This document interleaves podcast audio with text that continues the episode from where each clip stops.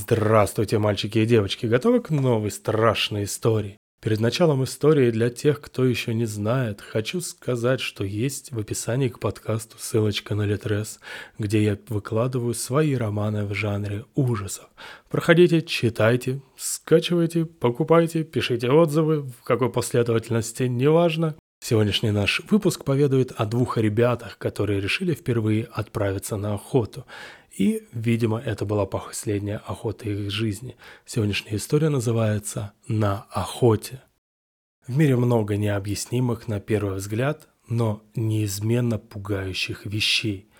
Недаром страшные истории, рассказанные ночью у костра или прочитанные в темном комнатном одиночестве, так сильно будоражат воображение, распаляя наш спящий до поры до времени первобытный страх темноты – каждым шорохом в соседней комнате, уничтожая нервное окончание, иногда даже оседая на голове белым инием седины. Когда-то наши далекие предки боялись выйти из безопасного жилища навстречу негостеприимной ночи, помня о клыках саблезубой кошки и глубоком овраге, невидимом ровно до той поры, пока ты не окажешься на его дне – Поэтому темноту с постепенным развитием культуры начали демонизировать, населяя ее беспокойными полтергейстами, злыми умертвиями и ужасными оборотнями. Прошли тысячелетия, но подсознательный страх этот и богатые неизменно страшные образы остались с нами благодаря эволюционному механизму наследственности и устным преданиям, передаваемым от отца к сыну – Старые мифы и сказания забывались, чтобы через века снова всплыть из небытия, меняясь и искажаясь, каждый раз обрастая новыми подробностями и неизменно упуская частицу первоначального варианта. С увеличением населения и общего качества жизни разного рода страшилок стало просто до неприличия много – а интернет с его рационализмом, бесчисленными страшными историями и стрёмными видео на YouTube привил уже не одному поколению иммунитет к любого вида стрессам. Мы уже совсем не боимся гулять ночью по лесу одни, ведь мы вооружены научной теорией и относимся ко всякого рода предрассудкам в лучшем случае с ухмылкой. У нас есть простая и понятная картина мира, в которой совершенно нет места ничему стрёмному. Собственно, выше в общих чертах набросано отношение к вопросу всех достаточно разумных по современным меркам людей, коим себя причислил и я. Но нет в нашем замечательном, но ужасно скучном и обыденном мире никаких призраков и леших. Есть только светящийся болотный газ, миражи и древние защитные рефлексы – Именно так думали мы с моим хорошим товарищем Антоном, направляясь на несколько дней на охоту в район Таватуя, что близ города Екатеринбурга. Места там цивильные и известные. Заплутать довольно сложно, а коли и угораздит, к вашим, ну, то есть к нашим услугам GPS и на худой конец те же егеря в обнимку с МЧС. Экстрим и реализация древних охотничьих инстинктов без отрыва от благ цивилизации, так сказать. Прибыв на место, исправивший все формальности с егерем дядей Мишей, обладателем веселого нрава и невероятно пышных усов, которым бы позавидовал и поручик Ржевский в лучшие свои годы, мы оставили автомобиль недалеко от въезда в хозяйство и вместе с дядей Мишей налегке отправились навстречу романтике и приключениям. Дядя Миша, ввиду скорого приезда охотничьей делегации каких-то мажоров из Екатеринбурга, клиентура не чита нам, двум вчерашним студентам, имел возможность рассказать и показать очень многое.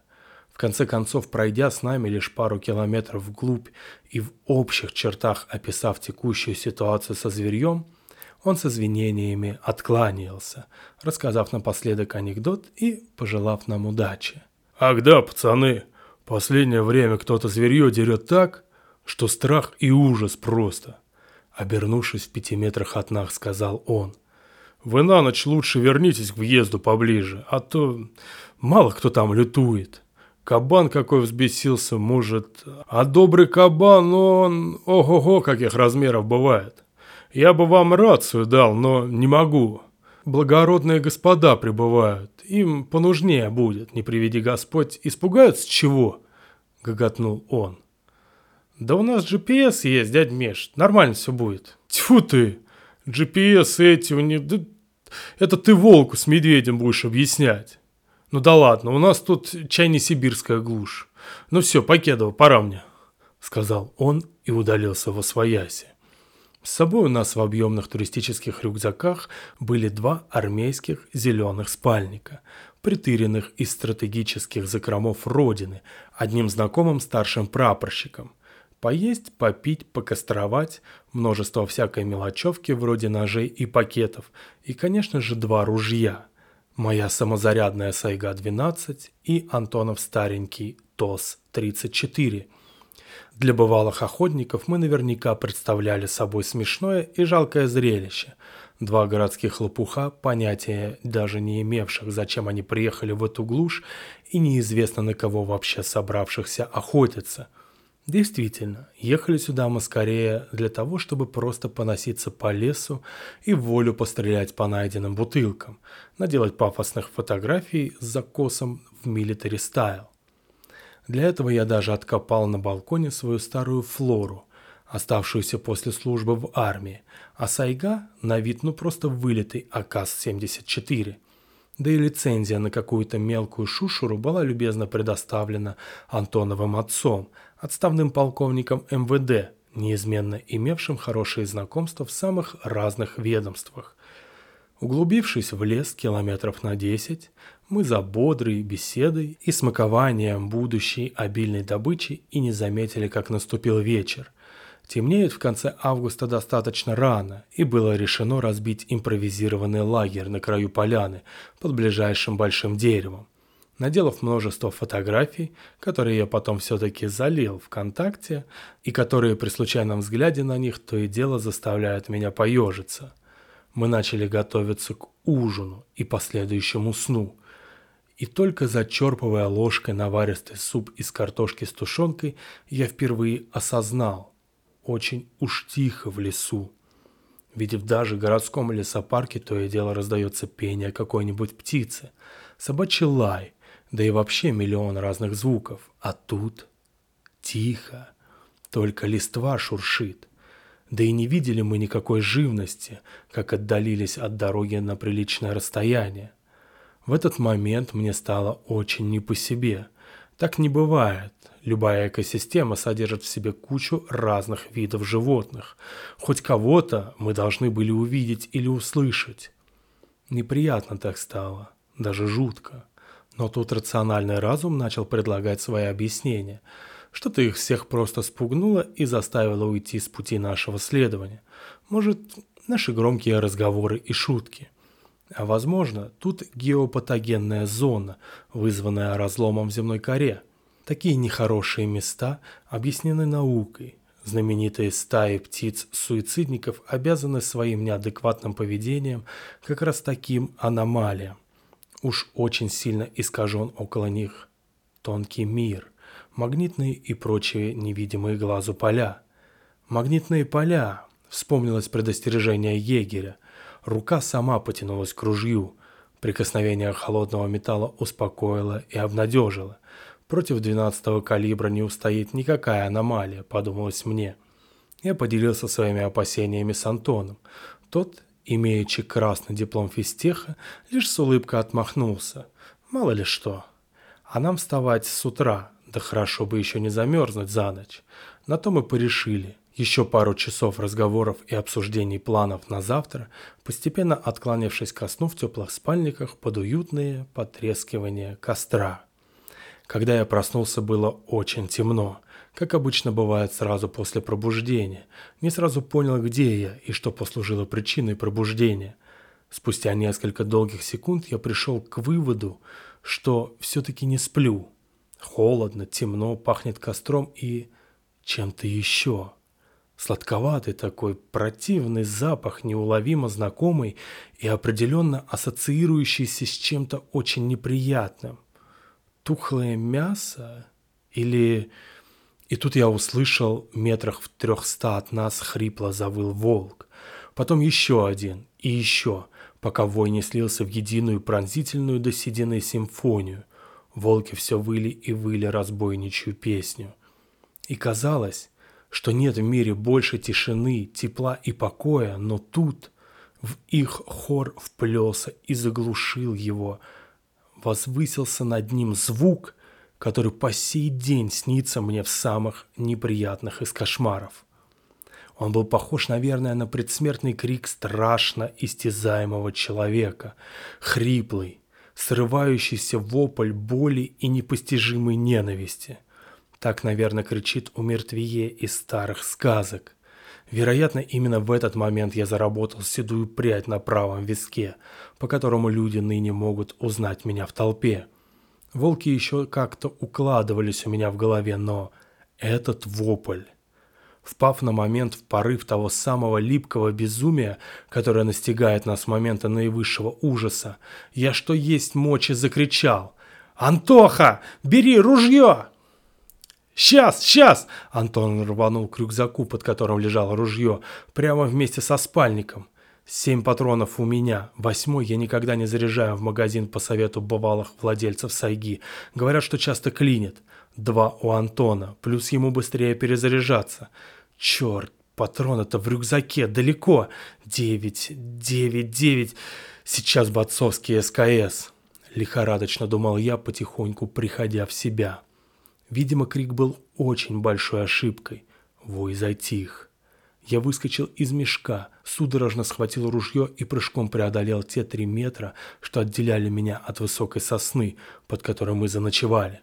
Сосна была с подлянкой. До ближайшей ветки, за которую можно было ухватиться, не допрыгнешь, даже под диким адреналином, думал в тот момент я.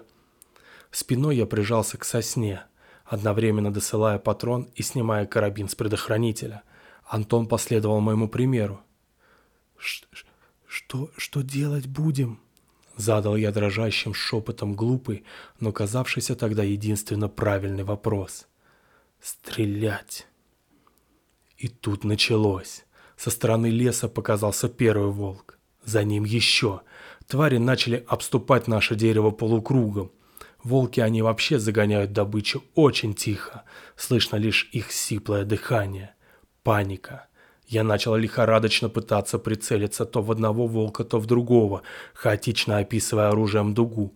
Умные твари, каким-то немыслимым образом ощутившие опасность, исходящую от двух ружей, как бы в нерешительности остановились. Секунда. Другая. Еще несколько. Ничего. Стоят. Всколыхнулась какая-то совершенно безумная надежда. Антон издал сдавленный то ли хрип, то ли смешок. Минута. Но тут сумрак за спинами волков, образующих середину дуги, начал колыхаться. Твари начали расступаться. Показался большой смутный силуэт, постепенно приобретающий очертания. В нос ударила невыносимая тошнотворная вонь. Послышалось сиплое и ужасающе громкое дыхание, как будто кто-то огромный пытался вдохнуть в воздух гнилыми легкими. Силуэт остановился за границей видимости. От вони как будто взорвалась маленькая бомба в черепе. Кто-то большой стал дышать тише, шумно сглотнул слюну.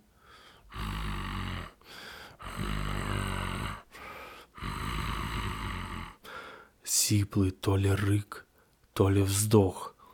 Мы с другом крупно дрожим, ноги почти не слушаются. Я никогда не верил, что человек действительно способен отмочиться от страха. Я ошибался. «Ты...» — сказала с усилением тьма на чистом русском. Нервы не выдержали. Антон заорал так жутко и отчаянно, что душа ушла все глубже в пятки. Он выстрелил в ближайшую тварь. Серая масса пришла в движение. Краем глаза я заметил, как в мою сторону метнулась стремительная тень. Выстрел. Волк упал. Еще один прыгнул на меня с жутким рыком. Выстрел. Потом еще. Не помню, сколько раз я нажал на курок и прекратил ли стрелять из-за того, что кончились патроны или по какой-то иной причине. Как-то внезапно все затихло. Антон почему-то упал, но я не смог заставить себя даже повернуть голову в его сторону. Мои глаза были прикованы к большому силуэту. Он двигался к нам, с каждым шагом обретая очертания. Метра два в холке, четыре лапы. Медведь? Не похоже. Грузный шаг, за ним еще один. Больше похоже на большого... В тот момент огромная туша вывалилась на освещенную лунным светом область. Глаза, только-только привыкшие к темноте, получили цельный зрительный образ. Нервы с неохотой начали передавать его в мозг для обработки. Готово. Передаем образ в сознание. Собственно, у меня была буквально пара секунд перед тем, как я упал в первый в своей жизни обморок. Этих секунд хватило на то, чтобы осознать образ ночного гостя. Что-то вроде огромного волка. По всему телу зияют дыры, сочащиеся гноем и сукровицей. Шерсти очень мало, лишь немногие островки уродливого тела были покрыты ею. Передняя правая или левая лапа представляют собой голую кость. Но морда, морда заслуживает отдельного описания. Нечто по форме похожее на уродливый бугристый картофель. На этом белесом картофеле зияют два белых гнойных провала. Тварь была слепа. Под провалами была жадно втягивающая воздух сопящая дырка. Когда гость мотал головой, как бы стряхивая с нее что-то, из дырки во все стороны обильно брызгала белесая жидкость. Еще ниже располагался рот. Он был отдаленно подобен именно человеческому рту, а не звериной широкой пасти. Уродливые, неправильной формы клыки с нижней и верхней челюстей находили друг на друга. Частично похожие разве что на зубы рыбы-удильщика. Что-то подобное мог бы нарисовать маленький ребенок, если бы его попросили нарисовать страшилку из кошмаров. Последним, что я услышал, был его хриплый, натужный смех. Именно смех, совершенно осмысленный. Ты уже знаешь, что я выжил тогда, дорогой слушатель. Но выжил благодаря стечению обстоятельств настолько невероятному, что она повергает меня в шок, даже больше врезавшегося в память образа ночного гостя. Я смутно помню, что проснулся под журчание воды. Да, это была река. Мы, Антон лежал в паре метров от меня, как-то оказались на ее берегу. Провал. Снова образ. Кто-то черный с огромным светло-голубыми окулярами вместо глаз склонился над Антоном. Он выливает из маленькой ампулы что-то на горло Антона. На месте горла одна сплошная рваная рана. Провал. Образ. Черная и страшная с голубыми окулярами маска смотрит на меня в упор. Это человек? Не знаю. Кто-то в черном доспехе с голубыми окулярами глаз. Холодное прикосновение в области живота. Больше ничего не помню. Я очнулся от холода. Было раннее утро.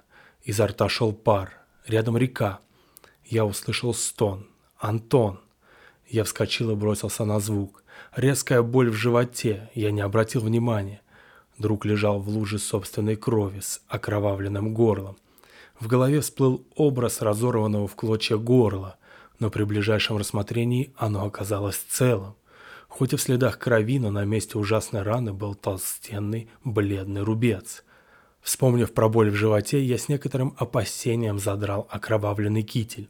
По диагонали от правого бедра тянулся почти такой же толстенный рубец. Надо было думать об эвакуации. Не буду строить гипотез о том, как мы избежали смерти и оказались в сотне с лишним метров от места событий за одну ночь. Я не знаю. Не буду рассказывать о том, как мы возвращались домой и потом долго не могли решиться поехать за оставленной машиной. Как писали в полиции объяснительные по поводу двух утерянных экземпляров огнестрельного оружия. Как при нашем сбивчивом рассказе егерь дядя Миша разводил руками и еле сдерживался от того, чтобы не захохотать и как спустя почти год он вышел с нами на связь, представ уже другим человеком, серьезным и задумчивым. Я знаю одно – мы обязаны тому черному, кем или чем бы он ни был силуэту. И если ты каким-то чудом слышишь мой смешной человеческий рассказ, спасибо тебе. Мы не забудем этого до последнего своего вздоха. И с тех пор мне интересно – о чем рассказывали нам те изначальные предания, и что еще, кроме саблезубого тигра, до ужаса пугало наших далеких предков.